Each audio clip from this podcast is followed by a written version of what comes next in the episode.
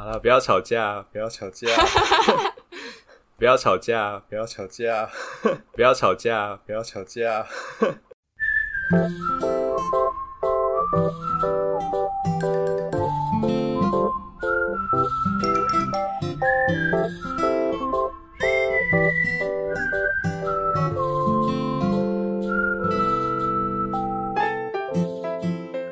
Hello，大家好，我是弟弟，我是超子贪鱼哈哈，欢我是赛赛，欢迎回到，赶紧拿。我每次都忘记，欢迎回到林安泰诊所。欢迎收听最新一集的一周新闻回诊单，耶！对，然后呢，我今天有四个小闲聊想要跟大家聊聊，然后赛赛跟弟弟觉得太多了，然后是周记吗？你讲讲看呢、有有两个是刚发生的，就刚发生，今天才发生的，一个是游戏网的作者过世这件事情，你们有注意到吗？哦，有看到新闻，啊好像是在冲绳那边，然后可能他身上是带着那个潜水的设备，所以有可能是就是就是潜水，然后溺水。溺水之类的，就呃，可能因为你们两个比较少在接触动漫那一类的，但我身边的那个朋友群，我的同温层，大家都哦怎么会这样子？嗯他才六十岁，对啊，，I'm sorry。好，，下一个，我就知道你们是这个反应，all right，然后下一个我我有看到游戏王啦，只是说就是没有到很入迷。我知道啊，就是一个童年的回忆吧。因为我小时候，我哥、我堂哥他们也是都会玩，然后我就会跟着玩。嗯 All right，下一个是也是刚发生的，就是英国首相强生今天会辞职，今天怎样？啊今天辞职辞职？OK，quit the job。哦，OK，有我看到这个新闻。好，但也没什么好聊的，就是哎、诶一个大新大新闻这样。但是它其实背后有很多议题啊，然后不是我们能力所及可以去讨论的，因为我们没办法好好的去讨论它有点复。杂啦，感觉就是嗯皇室什么那些的都蛮那个复杂。对，好，我们下一则，下一个。好下一个就是金曲三三圆满谢幕，哈哈猜中年度歌曲。八分之一的机会，对，你们两个都有看完吗？有啊，我有看完了，当然啊，我还看到 Elva is back 的时候，珍珠。你知道你有你有看到萧亚轩上去吗？有。新闻，你是事后的看看新闻？对，然后只是说刚好看到萧亚轩上去的那一会个画面，我们全家的人刚好在吃晚餐，然后浩平刚好就是比较会专心看新闻的人，然后他就是说了说，嗯，那个是萧亚轩吗？为什么我认不出来？这样子，对，对这样，对，大家都一直抨击说什么他的就是长相跟以前不一样，对有很不一样？可是你知道新闻拿的画面是拿二十年前刚出道的时候的照片的一些画面，然后跟他现在对比。可是他我想说废话，鼻子侧面差蛮多的、欸，是吗？可是有人说是因就是光灯光或不是不是侧面侧面，然后他本来是微微的有一点点鹰钩鼻这样，可是他这一次看起来是整个垂下来，可是我记得他前几年直播就是有一有一次就是受不了大家一直在讲他，然后说什么不要靠背靠步，什么不要靠背靠腰靠老步那一那一个直播，他就是鼻子就长那样子。那他就是以前就动了不是吗？如果是这样说的话，对啊，但是如果以前就动的话，然后现在大家才把它拿出来收嘴，我觉得会不会太？不是啊，可是他以前又没有站在像金曲奖这种大舞台，又没有那么多人会看他，我又不介意，我又没有在看他直播，我哪知道他以前就长这样？那他现在长这样会怎样吗？没有啊，就只我我觉得没有变很多啊，可能是因为我最近对啊，我可能我还有一直在，也不是说一直，我不是说 follow 他这样，但因为我近期看到就是他就是那样，就是就那样，所以我没有我觉得，嗯，我觉得会让人家觉得变很多，主要是因为人在年老的迈向年老的过程中，会慢慢的有一些衰老还是什么的，可是他的部分是看不出啊，就就这样，我只能说，啊，但是觉得用钱砸出来的、啊。对。啊，但有钱就就是会觉得动多少，就是虽然王心凌她看起来也是还很就是很漂亮，可是她脸上是看得到一点岁月的痕迹的，嗯哼，了解啦，就是就是相较之下，我不能说王心凌没有动啊，但是就是说相较之下，她的比较自然一点，因为她有岁月的痕迹。就是说，可能我们会期待观众会期待说，哦，他现在几岁，可能需要会有一些几条皱纹之类的，至少，但可能都没有的情况之下，就会被抨击，但也没有对错。可是他现在几岁啊？我也不知道，小学。四十几了吧？哦，OK OK，懂嗯，没关系。好，下一个新闻好了。没关系，没有，他就有钱啊。丹妮表姐也是啊，她就是说，就是脸就是要就真的是钱砸出来的啊、嗯所以我们也不予置评啊。那你说男生真的会说自然就是美吗？我也不知道哎、就是说到底这是在讲真的话还是假的话？他们会说自然就是美，但是年就是找的女生都一直年龄往下。对啊，没有啊，哎、可是我爸就都会说黑龙哇混哎，然后我就他就觉得自然就是美这样子，黑博主没有。然后这件事情，我们之嗯，我们之前有聊过，男生说的自然都是美，是因为他们看不出来那个有化妆。但我妈真的没化，就 我爸对说，对，但是那个是 你爸那个年代，all right。你妈当初跟你爸相见的时候，他没有擦一点口红之类的吗？也是啊，好啦，我们可以理解。反正呢，就是男生真的是看不出女生化什么妆，对，对啊，要看肤质好还是什么的，那个都已经上了一些基本的底妆了，好吗？嗯，对，然后男生看不出来，哈没关系啦，就是不然你我们开开班授课 之类的，对，没有啊，就是就是呃，外貌这些东西，就是大家想要的样子，就照自己的心去做嘛。然后如果说你有做，我觉得大家会比较介意的是你有做就承认，就这样而已。嗯，但我觉得少一点批评。嗯，对啊，对啊大方的讲其实也不会怎样，因为现在这真的是一个医美是真的超级常见的事情。也许我四十岁我也会想要弄什么 之类的、啊，嗯。对啊，好，好，再下一个小闲聊，这个会比较长了，就是我之前有稍微跟你们聊过，这个暑假欧洲的旅游变得很贵、很困难这件事嘛。但是欧洲现在机场就是整个是真的爆掉的程度，因为疫情的时候呢，就是都没有飞机嘛，所以很多地勤人员啊，他们都纷纷的离职，然后。呃，根据统计，大概欧洲普遍来说有二十趴的地勤人员都不在了，所以他们只有以前的八十 percent，但是现在又爆量的游客涌入，所以机场单纯的没有办法负荷那么多游客了。所以很多班机都会打电话，就是问说：“哎、我们是华航啊，然后你有订哪一班哪一班飞机，什么时候？那因为现在机场此基普机场有那个人数控管，那不晓得你可不可以就是改到其他天飞这样子，还蛮扯的。然后还有就是那种，呃，我不晓得你们以前就是如果有机会搭这种境内航空的话，算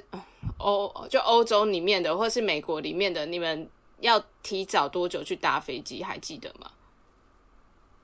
境内哦，两三小时吧，嗯，境内三小时吧。一个半小时就可以了。对，但现在至少一定要提早四个小时，因为光排那个 check in 就要排很久，然后你 check in 排完之后排安检也要排很久。我看到很多照片是那个安检啊，它是直接排到 check in 柜台那边去的。欧洲好像这是史基普还是比利时的机场了，反正他就是真的安检的队伍排到 check in 那里去了，很扯。蛮扯的啦，就是对，因为你如果说，哎、其实没有托运，只背一个背包的话，然后讲你可以 online check in，可是终究还是要海关，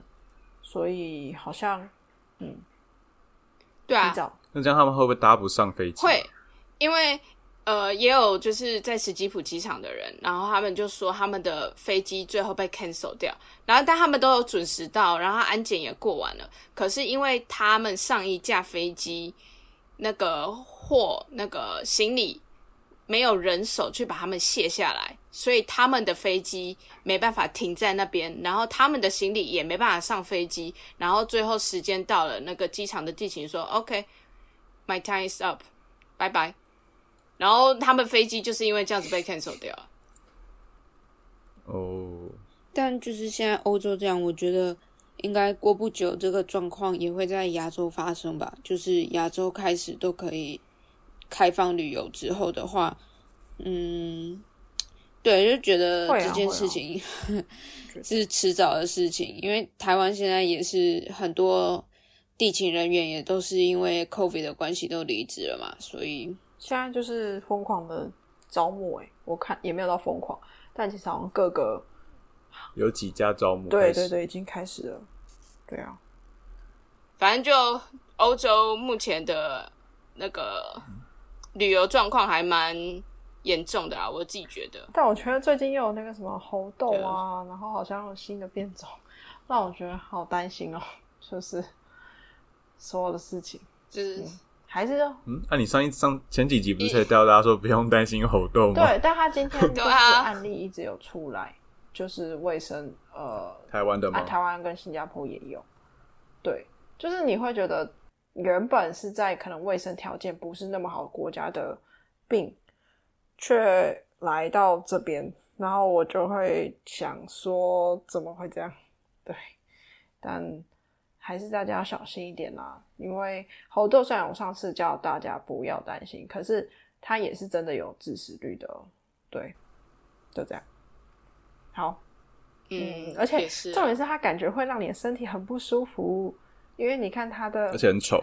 对，因为它的病毒它是真的像长水泡在你身上，然后那个感觉就是会引起瘙痒或是什么的，我觉得啦。重点是，所以就会嗯 相对的害怕，跟觉得，而且很丑。对对对，就看那个照片的话，会起鸡皮疙瘩 的感觉。我最最怕丑。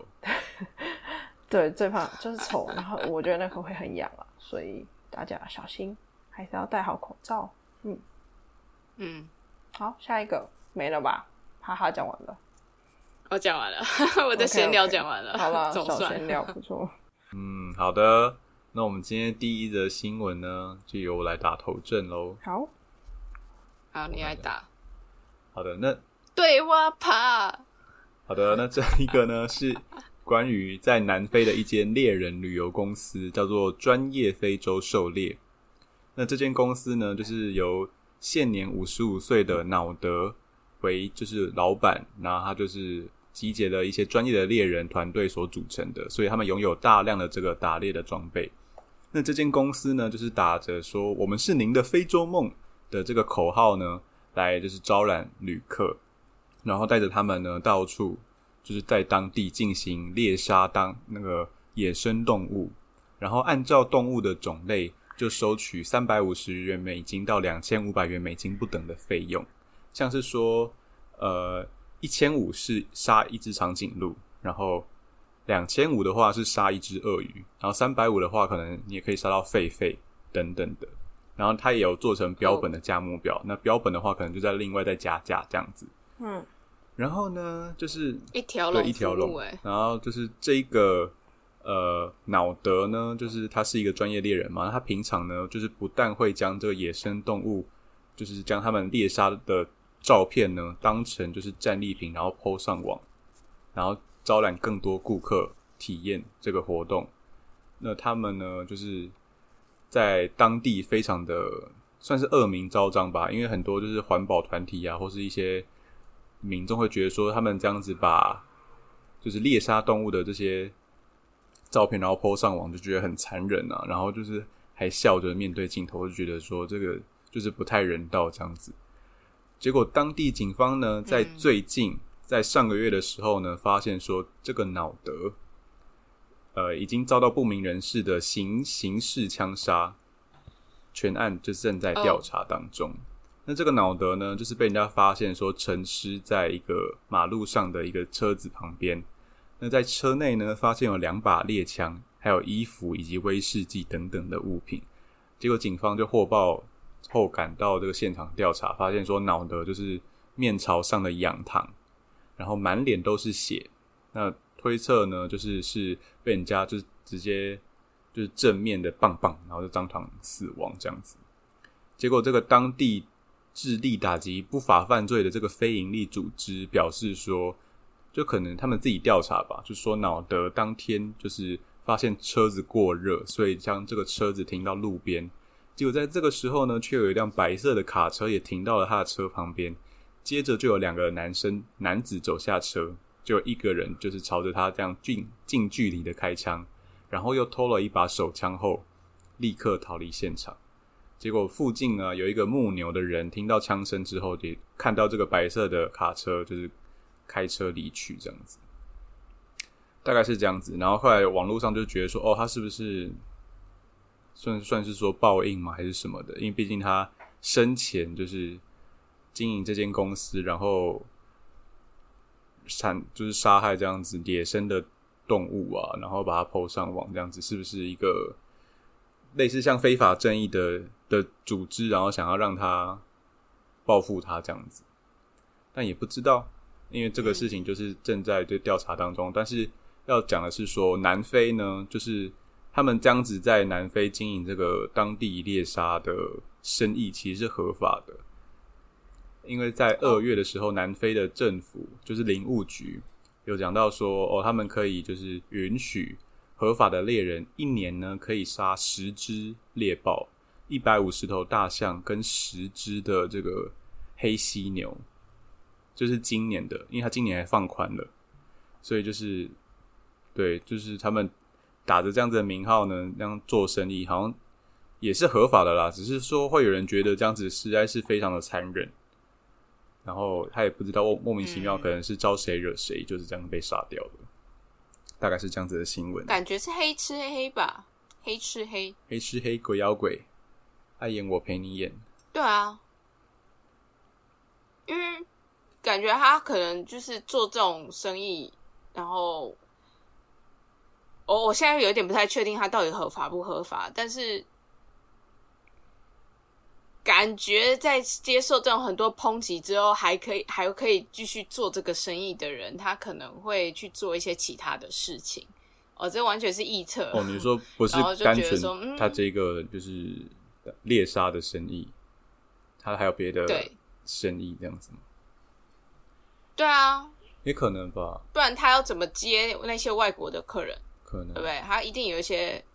而且我上网查他的那个网站，他还很贴心，就是有分成美元跟欧元，就让各国旅客就是看你说，哎，你是比较是就是比较习惯用哪一哪一哪一个国家的币值，你就可以看美元的价钱跟欧元的价钱这样。对啊，但你不是说他还有什么做标本的服务之类的？他也有可能跟其他人，就是还有。呃，可能他交通啊，然后住宿跟那些都有帮他包好，那可能就是中间有一些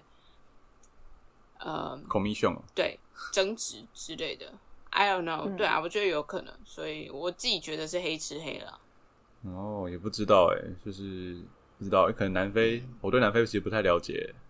南非要看地方，南非有些地方很安全，有些地方没有那么安全，但是。就是看地方，然后他们会分，他们那个种族歧视不能说种族歧视，就是种族间的那个纷争还是蛮严重的。我之前学校那个南非的老师他就说，白人就会住某一区，然后亚洲人就会住某一区，然后就是黑人会住某一区，然后当你是不同肤色的人种进入那个社区之后，大家都会看着你，就会觉得哎，你来这里干嘛之类的。这好像蛮蛮多国家都会这样子的。但非洲还相对危险呢。但是可能在南非，嗯，他们是真的，你可能停车，然后在南非可能比较严重，窗户什么直接想要抢劫你，或是干嘛的。对啊，好，我就就是真的南非要看地方啦，有些治安，有些地方治安没有那么好。嗯，没错。好了，好。大概是这样子。我对非洲的想象就只剩下最近好像就是五可能五年前看的那个《花样青春》，哦一九八八一起去哦，纳米比亚吗？哦，我知道那个我有看，你们有看吗有？因为有那个我没有很丑帅的那个男生，我忘记他叫什么名。丑帅金宇彬哦，不是啦，惠利她她男友友对哦，刘刘俊俊烈，对对对对，柳哥，柳哥，有一阵子很疯他、欸，他不算丑帅吧？算了他丑帅啊，他不就丑而已吗？哦，丑帅啊帅哦，你可以去看他的电影，我个人觉得他蛮有魅力的丑帅啊。他他有魅力，但我不会说他是帅。好了，这是个人品味的问题我，sorry。我觉得蛮帅。柳哥粉丝攻击他，对谢谢请留言。没有，因为金宇彬是他会叫丑帅，是因为有的人觉得丑，有的人觉得他很帅。但是我可以理解人家为什么会说他帅跟丑，所以他就就叫丑帅。但是柳哥，对不起啊，对不起啊，柳哥的粉丝，我也喜欢他的演技啊，我也喜欢。不过你要讲颜值，又是演技哦。我就不觉得他帅了，我要怎么讲他的颜值我？觉得蛮帅的。金宇彬，我觉得他长得很像那个诶《死亡笔记本》的那个，哪个那个恶就是魔？对对对，很喜欢吃苹果那个夜神月的那个。陆克，陆克吧，我忘记了，我其实没有看《死亡笔记本对》。，路路克路克，忘记了，反正就是喜欢吃苹果那个黑色的。啊讲到非洲，你们可以去看台湾寻奇，他们那个黑龙啊，欧龙，他有有回他国家利比亚、甘比亚、甘比亚，sorry，、嗯，我看甘比亚，我看对对对，他他有介绍很多甘比亚就是当地生活什么的，然后我觉得蛮有趣的，是跟我们想象中的非洲不太一样，又有一点一样，但是甘比亚算是没有那么发展的非洲国家，西非好像普遍偏就是落后，因为它比较内陆吧，我不晓得是不是因为它在中因为。东非你还可以靠就是中东那边或什么的，然后西非旁边的话就真的是很远的，你要到很远的地方可能才有到南美洲。非洲，嗯太大了，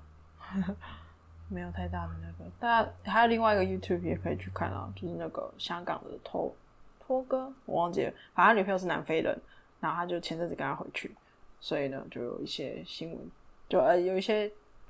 景象可以看非洲是怎样。哦对，就这样。好的，原来那下一则新闻吧。好啦，那下一则新闻，好的，下一则新闻是新北女遗失 Apple Watch 报案，一年后接到电话，可以帮忙解锁吗？我有看到这则新闻，好，我来稍微讲一下，就是新北市的一位吴小姐呢，她在一年前弄丢了她的 Apple Watch，然后他也到了警局报遗失，但后来没有找到。嗯结果一年后呢，他接到一通陌生的来电，问他说：“可以帮忙解锁 Apple Watch 的遗失模式吗？我妈妈很喜欢这只手表。”诶，这时候呢，吴小姐她才知道，其实有人把她的手表捡到了派出所，但是因已经过了超过半年的那个公告期，所以依据法律来说，对方已经成为新的主人了，而且对方不愿意归还手表，他只愿意补贴一点点的钱来换取解锁遗失模式。很酷哦 那。个是小孩吗？没有，没有，没有，捡到的人应该是一个老妇人吧，然后打电话的是妇人的小孩。所以你刚才在学那富人的小孩讲话吗？我就是想要故意学一个急白的人，因为我就觉得他这样新闻很急白。就是这个新闻其实有几个阴错阳差的点啊，我来讲一下。第一个就是吴小姐她一遗失手表，她就把它设为那个遗失模式了，所以说就是只要捡到的人点开 Apple Watch 就可以看到失主的电话号码。但是呢，捡到的人是老妇人嘛，所以他不会用 Apple Watch。然后警方捡到之后，他们就是只能帮忙保管失物，不能帮忙打开，所以他在警局躺了半年，但是都没有人有打电话给这个吴小姐，就是这个原因。那另外一个点是，吴小姐当年报案的时候呢，她有一直看那个警方的线上的那个遗失物公告，大家如果有东西不见可以去看。然后他有报案，然后也一直去看这个公告，可是一直没有接到警方的通知。那原因是因为吴小姐她当初报案的时候呢，远景在系统内的登记是钟表，可是捡到的人他送的派出所，他在系统上登记的是智慧型手表，所以你系统去查的时候 it doesn't match，所以系统就没有查到，然后他才会在派出所待了半年多，然后现在变成对方的东西这样子。最遥远的距离，对，然后最后一个我是觉得，就是明明现在这个捡到的人的小孩，他有办法联络上吴小姐，可是他们还不想还这个手表，我是觉得蛮扯的，因为这个东西就不是他们的啊。就是请问那个人几岁啊？不知道，不知道啊，我觉得是可是就蛮北更小了，还敢打回去叫他就是解锁。对啊，就是从法律上来说它是合法的，但是它道德上就是有问题嘛。嗯，虽然后他当初应该就是蛮善心的啊、就是捡到还会拿去就是派出所什么的，对，也不可否认他的善心。但现在就是现在这个捡到的人，他想要请吴小姐解锁这件事情，让吴小姐很为难。一来是手表内有她的个资嘛，有一些她生理状况，只是心跳啊，然后呃运动啊，不不不那些个人资讯，然后还有可能有联动那个 Line 啊讯息之类的这样子。二来是他明明有报案了，可是然后警方也有捡到这个遗失物，可是警方却把手表给了其他人，让他觉得很傻眼。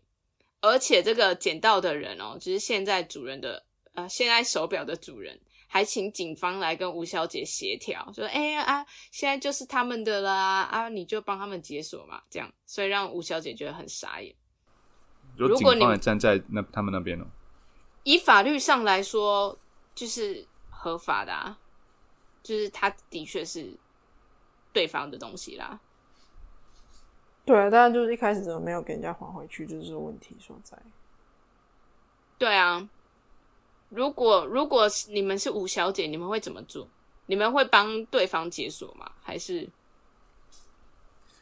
就先约出来再说吧。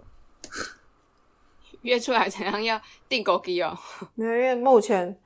现在的话，就只能你用实际的去估算嘛，他一定要付你一些钱，你才帮他解锁。然后就算不解锁的话，就两败俱伤，他也拿不回那一只手表了，对吧？对，对啊，那就是如果是我的话，我宁可就是好，那就拿一点钱吧，贴补贴补。但你解锁之后，你的各资什么他都看得到啊。所以说先约出来见面、啊。对就是如果他要解锁的话，可以直接删删在在他面前删掉就或什么的，重置啊。然后直接当场交钱。嗯如果是这样子，所以，所以你以你会选择跟他面对面解锁，然后让他把所有的资料删掉就重置就好了，也不用删。嗯，那很快，安娜赛嘞，对，哎、我刚刚讲完了。也是差不多吧。你也是？对啊，我觉得你们两个人好好哦，也不能说人好好，就我就一定不会解锁哎，干单我的东西呢，我可以付你一点钱把它整个拿回来，但是我不会付你钱让他把它解锁。妈的，那我东西耶，不是啊，你是说付一点钱拿回来，那你要付多少？还有就是他解锁的时候，他要付你多少钱？因为你刚才没有提到说要拿回来这我。没有他解锁，我不会帮他解锁啊。哈？他解锁我不会帮他解锁啊，谁要帮他解锁啊？我的东西耶，然后你还要付钱给他，然后把那一只手表拿回来吗？我会付钱把手表拿回来，是以那个法律规定上说可以付一点报酬金，我会在那个法律范围内的那个金额，我会接受可以付给他。哦，那你刚才没有有讲到这个啊，金额没有这个选项。如果有的话，我也会拿回来啊。嗯没有，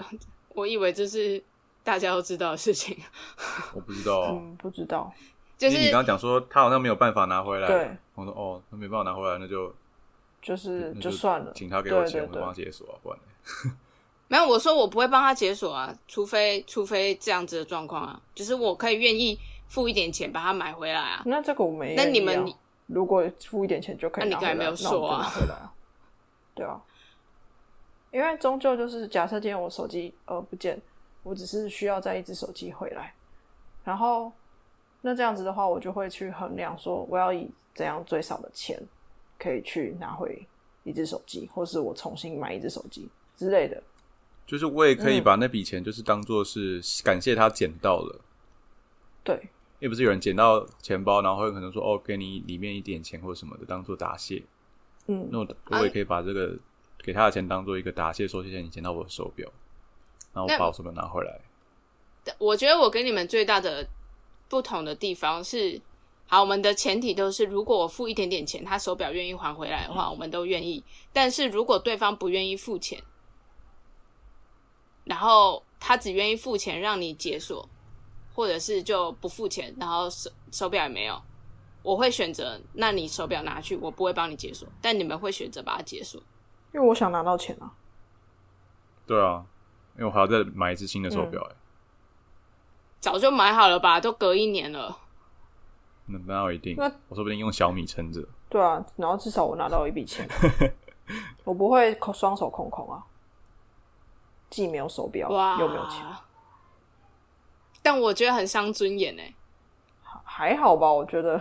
这个还还好吧？会吗？是他给我钱，会不是我给他钱？啊可是可是可是他妈那是我的东西耶！反正你就想看看，就是他捡到了，他真的也可能不会用那个东西啊，所以他才，I don't know，可是没有啊，那警方有问题啊！警方为什么会？就是警方明明可以，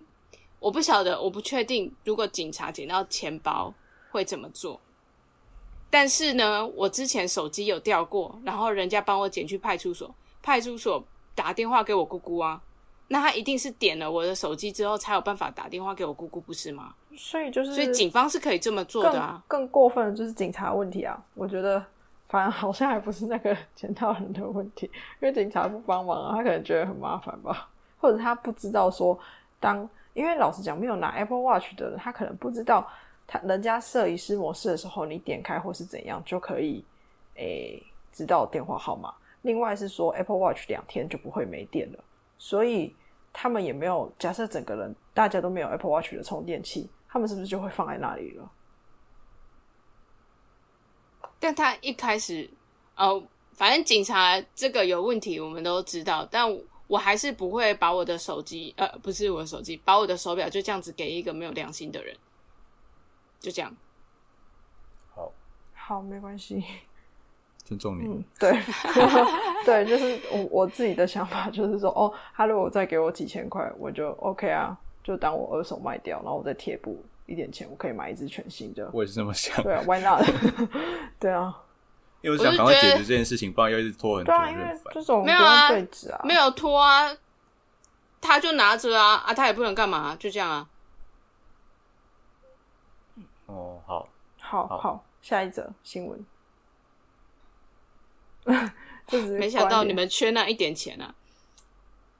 嗯没有啦，这是我自己的气话，sorry。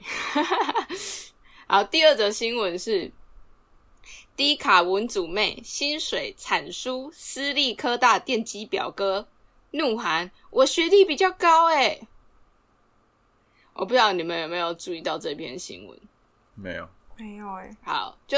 这几天低卡有一篇热门，有一篇热门的文章，它的标题是“台湾职场薪水对文组相当不友善”。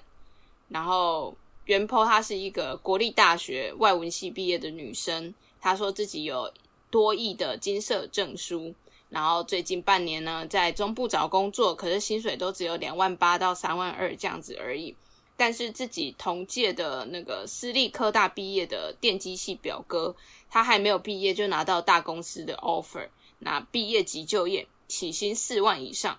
另外还有一个没有读大学的堂弟，统测考太烂就直接进国营工作，那他的工作是要爬杆，就是我不晓得你们有没有，应该是像台电那种要爬电线杆上去维修的那一种。嗯我猜测了，嗯，然后反正这个呃堂弟他三年多过去了，他现在月薪四万多。那袁坡他就觉得说台湾对文组很不友善，他当初学测成绩都比他们高，然后他自己的学历也比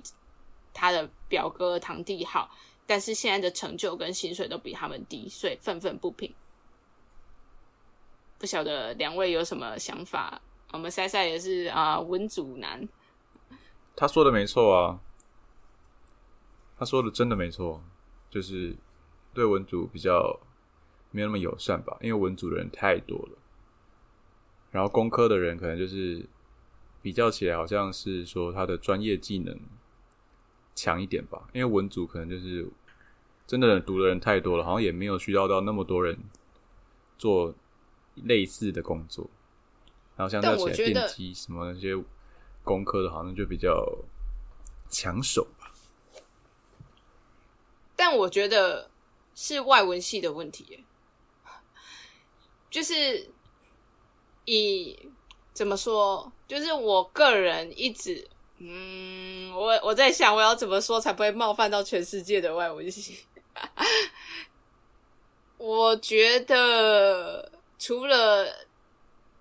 彩彩，对不起，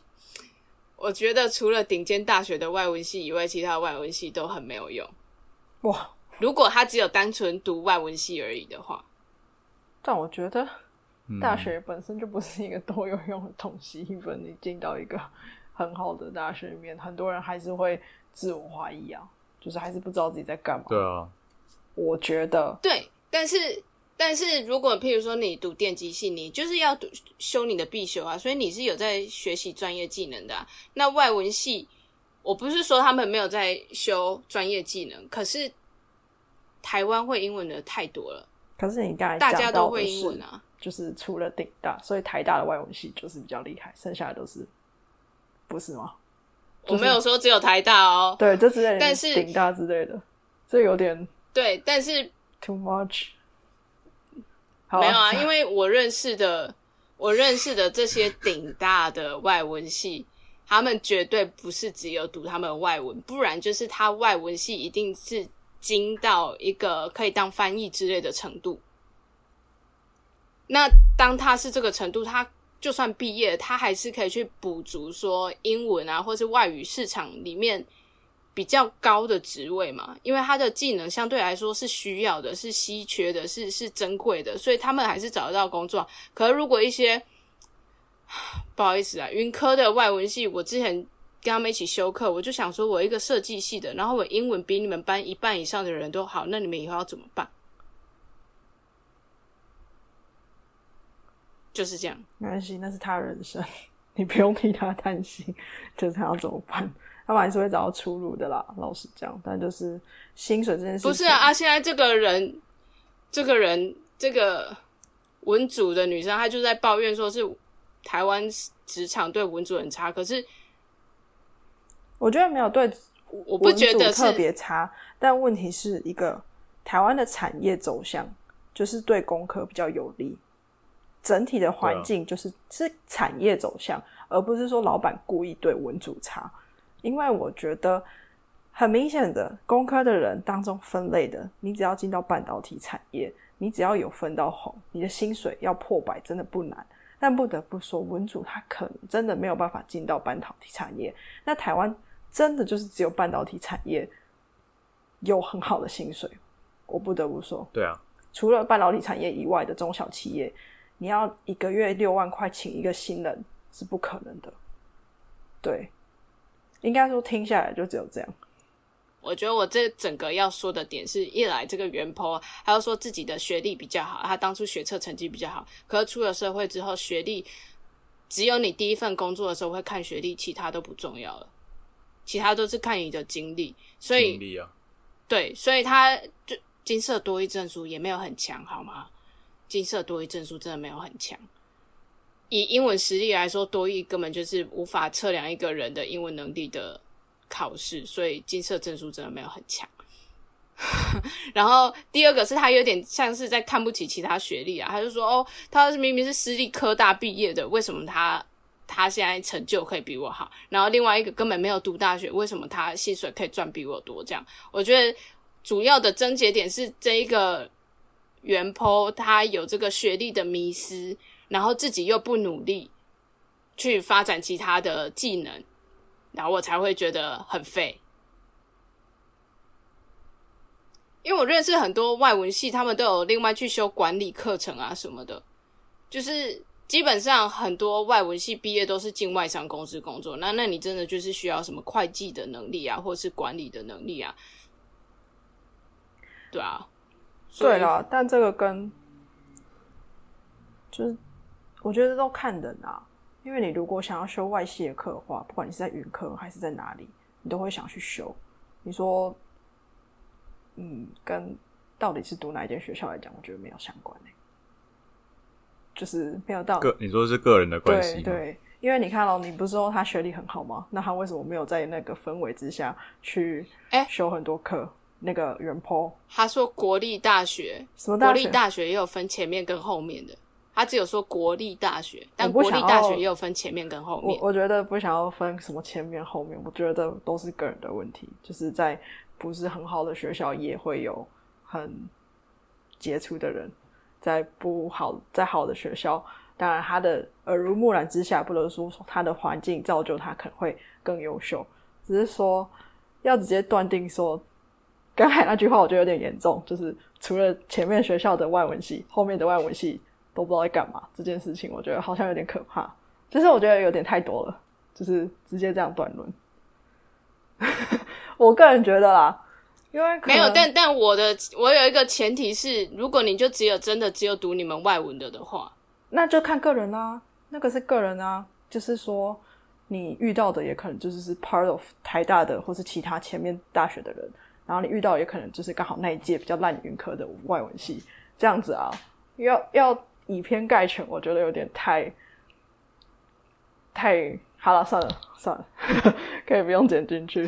因为我不喜欢讲学校就是好坏，就是我个人都觉得，当然当然说，我觉得最重所谓的要的是人本身。对，好了，本来就是本来就是最重要是人本身啊，但是嗯，我在讲的是啊，好难跟你解释。没关系，因为你前面那句话真的是有点太严重了，我觉得到目前为止，但我要强调的是，如果你就只有读外文系，然后你又没有去精进自己的话，我觉得就很废。对，但这跟学校无关啊，就是跟外文系有关而已吧。但是不得不说，前面的学校资源也比较多。哦，那如果你讲资源的话，我觉得这个 OK。但如果你是说，嗯，就是说你看到就一台，只要是前面学校以外的都是不行的，那我觉得，嗯，但是还有一个点哦，你还有一个点，就是光看学历这件事情，其实不管是不是外文系，你基本上都是前面几间的比较有名的学校，你在一开始找工作的时候，你才有那个红利啊。所以，就算你是顶大，然后你外文系，然后你也没有去特别做什么事情，但你譬如说你台大好了，你没有特别做什么事情，然后你外文能力可能也普普，可是人家光看你台大，你是不是一开始的那个机会会比较多？对啊，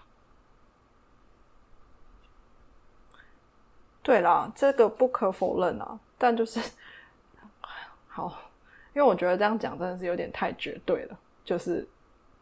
刚才那句话，你觉得很严重那句话，我觉得听起来我也觉得很严重，就这样。但我觉得，如果你这样解释，大家也可以理解的话，确实社会就是这么现实。就跟我刚才讲的，只要进了到半导体产业，你就是领了比较多薪水。这跟对商科还有工科的人来讲，也不是老板故意的，因为就是他需要这样子。没办法发那么多薪水给商科的人或是文组的人，这样好了，反正原 po 请就是自己，好了，不要吵架，不要吵架因为。我觉得这有点太严重了，然后呃听起来不太，就是嗯太好了，我不喜欢批评人家，所以就会导致我觉得不要去讲别人的不好或者什么之类的。但他原 po 自己可能自己也要努力啦，我只能这样讲，不管你是哪个学校毕业的，就这样。但是我有一个另外一个观点想要讲，哎，就是他讲到，比如说他堂弟还是什么弟，不是就是什么没有没有读大学，然后进去国营吗？对啊，对我有认识的在国营上班的，他也是没有念大学，然后直接进去，然后进去可能过几年，还是过个一阵子之后才去读，就是大学的夜间部，然后一样把这大学的学程修完，然后但是他就是从可能十八十九岁就开始累积年资，因为大家都知道国营进去就是嗯，越早进去越好嘛，啊。因为就是他是以年资来累积的，所以他嗯。到现在也可能七八年，他的薪水就可能是真真的是五万多了，然后他才可能二十四岁之类的，嗯嗯嗯，然后别人可能二十四岁、二三岁可能刚毕业，像说刚刚那个袁坡不是说两万八到三万二嘛，然后可能他可能同年龄的人两万八到三万二，他可他已经拿到了可能四五万了，然后也有人就是说他好像可能读了就是北科或是台科吧的一个一学年还是反正就是一二年级的时候也考上了国营，然后就休学，然后就是进去开始上班了，就没有再继续读大学了。所以好像就真的是未来的话，好像真的是会看工作会比较放远一点看吧。嗯，就是以工作来说，以工作来说，真的是你的经历会比你的学历还要重要啊。然后那如果是那你个，你比如说，嗯，应该说，好了，算了，没事啊。但好像也是看公司的，因为国营的好像就是比较传统，就是毕竟是累积年资。但是如果是一其他的公司，说不定真的也是会看你的学历。嗯没有，通常通常都是，呃，如果你是真的就是刚毕业的大学生，那还是会看学历。可是，在那之后就是看你的能力了。就你，你譬如说你是一个很不好的大学毕业的，可是你进过大公司，然后自己操作过很多个 project，然后都是很大的 project，然后也很成功，那我看不出来有什么原因，就是公司不要收你啊。我有看过，就是有公司是他们的组长要再升上去，可是那个组长可能不是硕士以上的，他可能就卡住了。嗯，那这个是那个公司文文化问题啊，那你可能就不要进那间公司。好吧，好，没关系，我们可以结束了今天的话题，讲完了。这个好像是一个好站不完的问题啦，但我觉得大家尽尽自己的能力啊，有能力的话，你的薪水就会高。那就这样，好，应该说有留学有留学资讯的话呢，请找那个李李，就是咨询。或者是说你要读到，你要真的赚很多的话，现在你就去往那种最行的产业去走，就会有了。对，就这样。长照啊，嗯，或者是长照也赚不多吧？我觉得长长照很辛苦哎、不知道欸，现在就是但我刚才会有一点生气，然后跟讲话比较冲的那一些原因，主要是因为我很不喜欢看到别人只是在抱怨其他事情，但是都没有想着要怎么样去解决这个事情。当你的能力就是在那边，这个事实在那里了，你再怎么抱怨环境都没有用。那所以我就会觉得说，那你要去做一点事情改变啊，这样子。所以你如果觉得这个职场对你不友善，那你要让它变成是对你友善的职场啊，或者是你要让自己的能力精进到可以变成 top，而不是在那边抱怨说啊，为什么别人都对我不好？我觉得这样对那我真的整个就觉得事情很没有帮助。就是他个人的问题啊，又跟学校没有关系，他只是扯了一些东西进来而已。对然后只是刚好他的学校就是对他只是想要抱怨薪水很低，生活很难这件事，但他就是把别人比较进来了，然后我们就会